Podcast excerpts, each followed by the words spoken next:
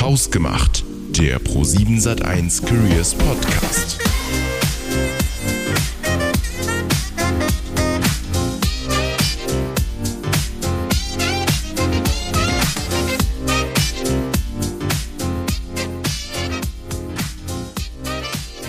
Hey zusammen, schön, dass ihr bei der neuen Folge von Hausgemacht wieder am Start seid. Heute wieder in guter Gesellschaft mit mir, Tom, und unserem heutigen Gast, Markus Gohles. Freut uns, dass du da bist. Vielen Dank, danke, freut mich auch. Markus, äh, wir haben auch für dich wieder eine spannende Frage rausgesucht, um dich so zum Einstieg ein bisschen besser kennenzulernen. Und die lautet, was war dein schrecklichster Haarschnitt ever? Gute Frage. Ähm, mein schrecklichster Haarschnitt ever. Also ich kann, ich weiß, dass ich ähm, mit mit 14 ah, oder so habe ich mal gedacht, ich müsste mal, äh, ich müsste jetzt Punk werden, weil es war super super in damals und dann habe ich, meine Eltern natürlich stockkonservativ und habe mir natürlich gedacht, hey Markus, du, du färbst dir die Haare grün, habe mir dann irgendwo so dieses Zeug besorgt. Ja, mit allem drum und dran. Mit allem drum und dran und bin dann ins Bad gegangen und, und habe mir dann versucht, auch die Haare so ganz wild zu schneiden und dann grün zu färben. Sah furchtbar aus. Es war natürlich, nicht nur meine Haare waren grün, mein halbes Gesicht war ja. grün. Und äh, mein Vater hat gesagt, alles klar, wenn das jetzt nicht irgendwie in zwei Tagen irgendwie äh, weg ist, dann kannst du irgendwie im Garten schlafen und dann muss ich das schnell wieder alles wegmachen. Und, und ähm, ja, dann war der Spaß vorbei. Dann war ich halt nicht Punk. Okay. Aber innerlich schon. Ja. Ist ja auch eine Einstellung, ja, oder? Genau. Ja, genau. Ich würde auch noch kurz meine Story erzählen. Die ist vielleicht, äh, ja, ich sah vielleicht nicht ganz so krass aus wie du, aber ähm, das ist zu Corona-Hochzeiten gewesen. Und zwar hatten die Friseure, wie wir ja alle wissen, wochenlang geschlossen. Mhm. Und ich dachte mir in meiner Naivität, ja, dann schneide ich mir die Haare halt einfach selbst. Ja, genau. Ähm, ja, dann habe ich ein Haarschneidegerät genommen und wollte an meinem Nacken so einen schönen Übergang zwischen Haut und Haaransatz erzielen die Betonung liegt auf wollte. Äh, Max, das sah so schlimm aus. Also ich hatte da so richtig, ich, ich, ich hatte nur Wellen und Löcher da drin und irgendwie bin ich auch nicht wirklich zu einem Abschluss gekommen. Naja, und dann musste ich die Seiten natürlich auch noch kürzen. Und ich hatte zuvor für einen kurzen Moment den Aufsatz vom Schneidegerät mal abgenommen. Und dann habe ich vergessen, ihn wieder draufzusetzen. Ähm, und ich, ich glaube, da passt der Sound ganz gut. Ein Lacher äh, End vom Lied war, dass ich einen stylischen Strich über meinem rechten Ohr hatte und ich habe dann in den ganzen Zoom-Meetings immer so äh, eingedreht da gesessen, dass meine unbeschädigte Seite zu sehen war. Äh, ja, das waren auf jeden Fall Zeiten. du hast also jetzt Respekt vor diesem Berufsstand ja, äh, äh der Friseur. Ja, siehst du, das so, manchmal denkt man immer, also Marke, äh, Eigenbau ist gut, backt mhm. selber was und dann schmeckt es viel besser. Ja. Aber so bei manchen Sachen äh, Finger von lassen. Ah, genau, ja. stimme ich dir zu.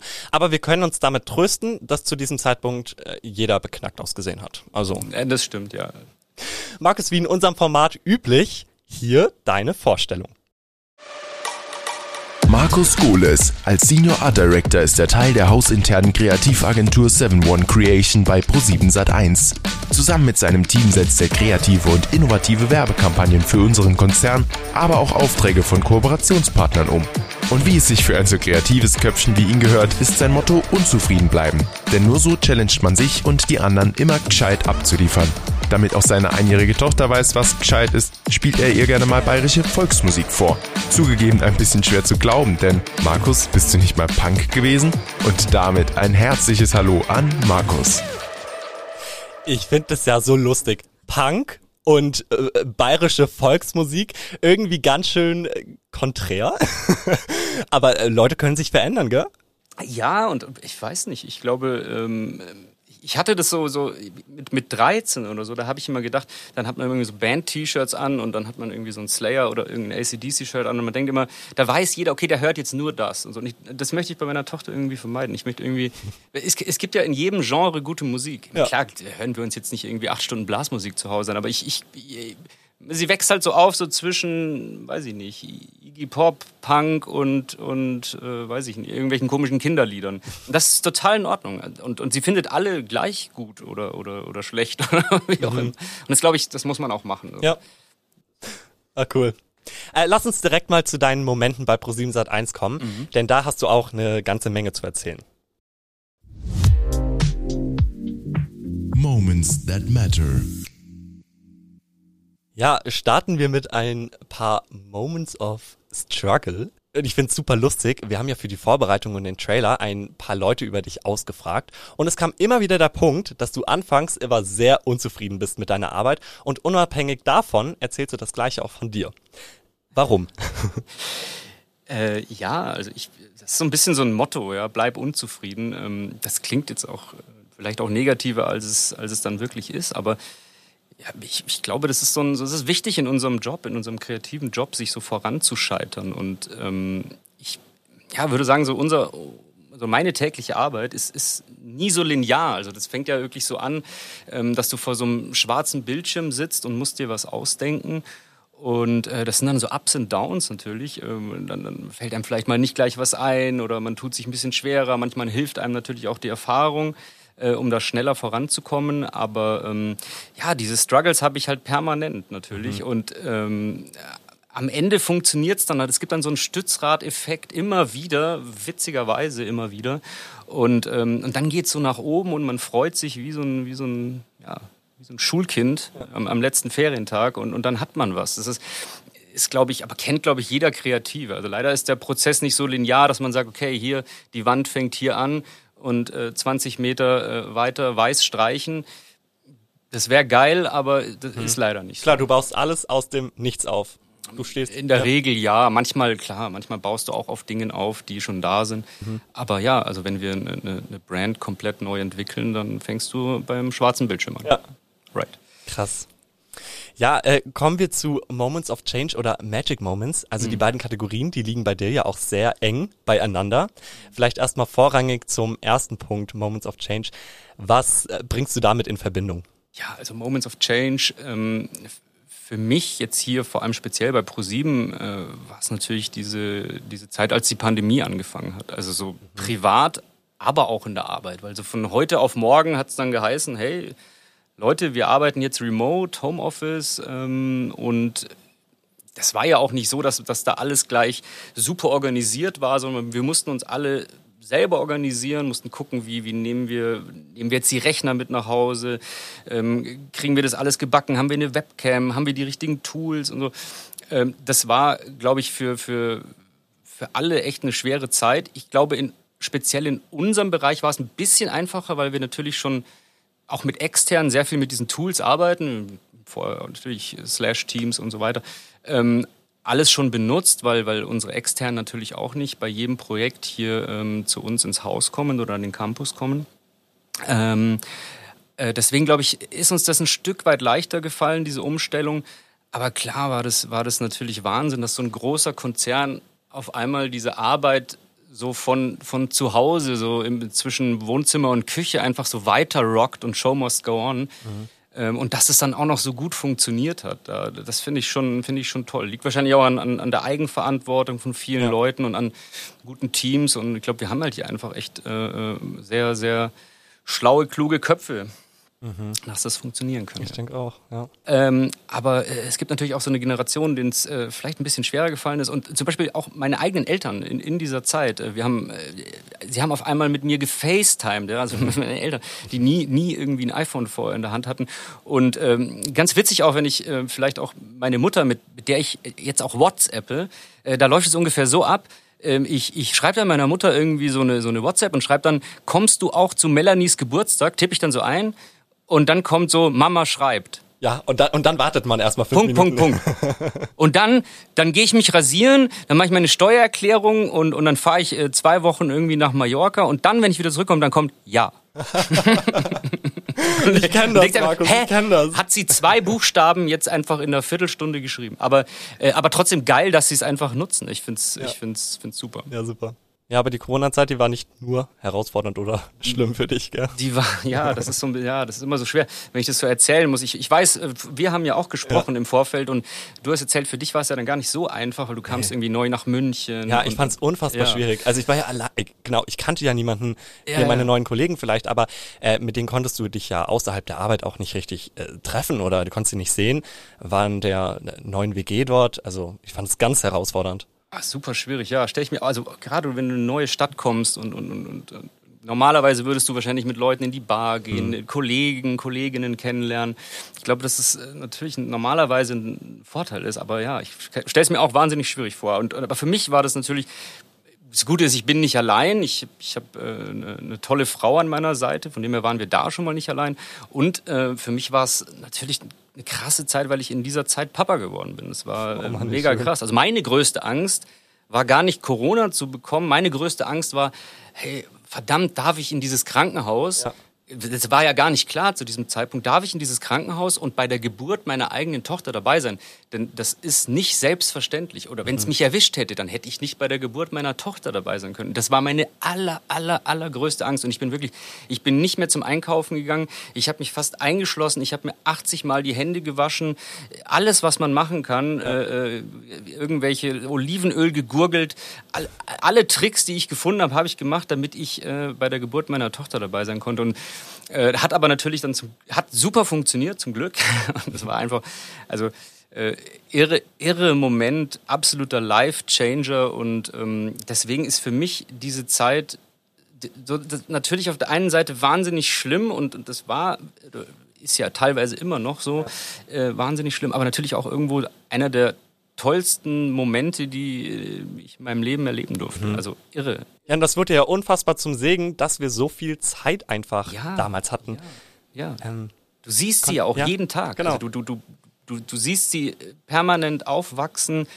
Ähm, natürlich musste ich auch arbeiten, aber du kannst natürlich trotzdem mal in deinen, in deinen kurzen äh, Breaks mal hingehen und sie knuddeln. Und, und äh, ich glaube, hätte ich natürlich normalerweise nicht gehabt. Normalerweise wäre ich in der Früh, ähm, hätte ich sie wahrscheinlich kurz gesehen, wir hätten gefrühstückt und dann wäre ich in die Arbeit gegangen.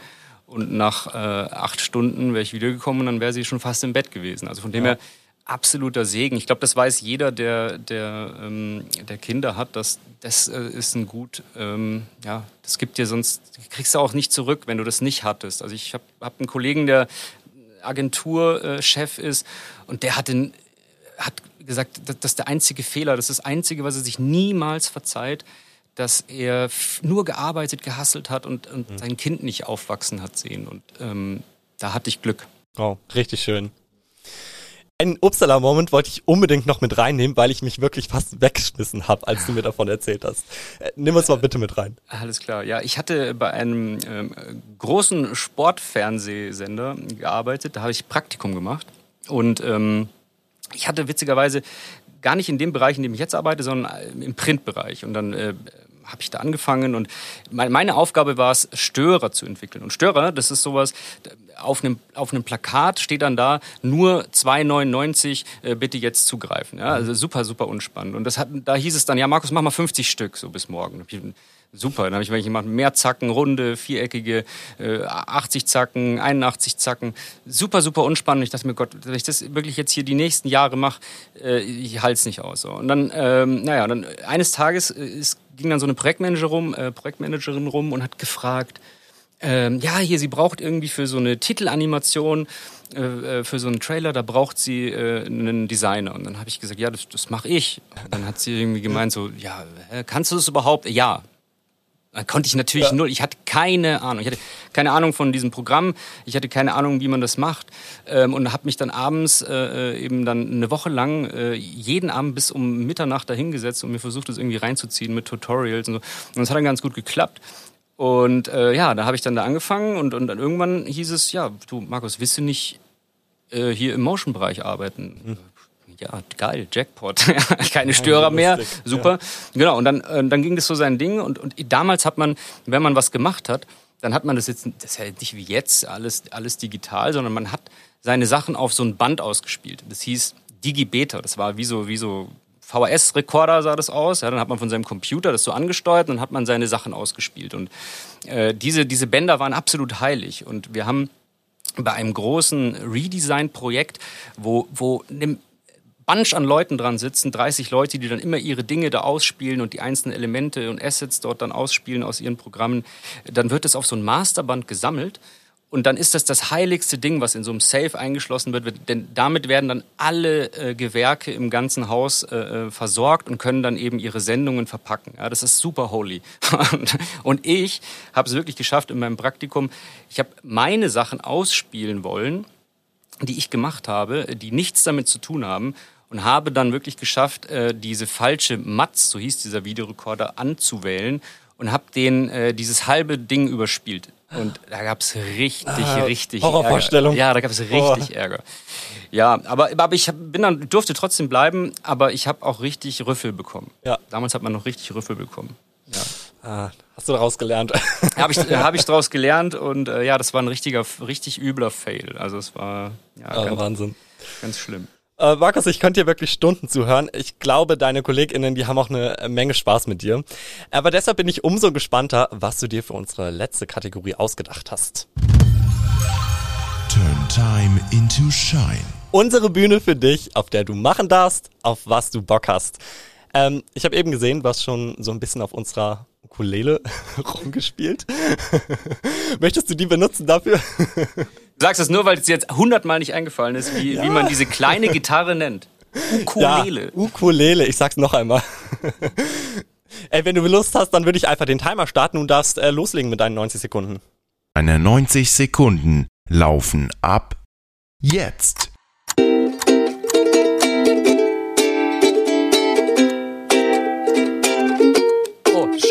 Na, ich kann es ja nicht wirklich. Wie gesagt, ich habe ich hab, ich hab vorher schon gesagt, ich kann äh, die Ukulele benutzen, aber ich kann sie nicht spielen.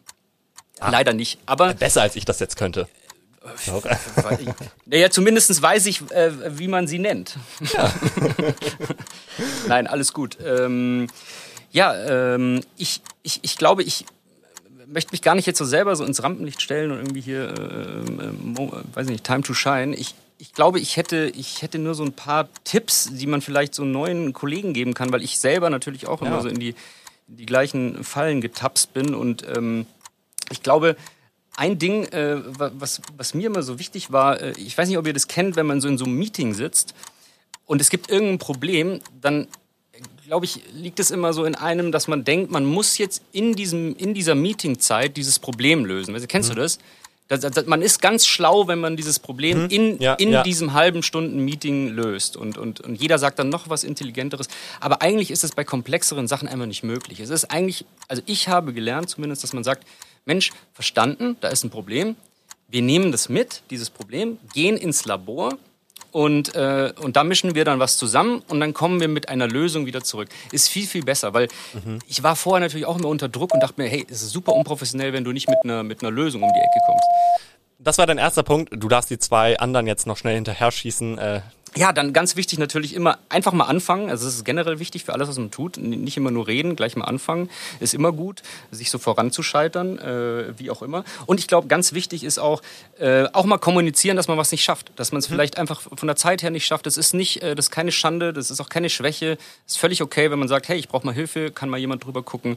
Ähm, super gut. Das habe ich so gelernt. Mehr habe ich äh, nicht gelernt. Und Ukulele spielen habe ich ein bisschen heute gelernt. Hey, vielen Dank für deine Weisheiten, die du uns auch noch mitgegeben hast. Äh, ich finde super unterhaltsam mit dir. Vielen Dank, dass du mir Gesellschaft geleistet hast. Vielen Dank dir. Sehr gerne. Wie heißt nochmal diese kleine Gitarre? Die Ukulele. Ah, ja. Und für alle anderen, wir freuen uns, wenn ihr auch beim nächsten Mal wieder dabei seid, wenn unsere neue Folge Hausgemacht online geht. Bis dann. Peace.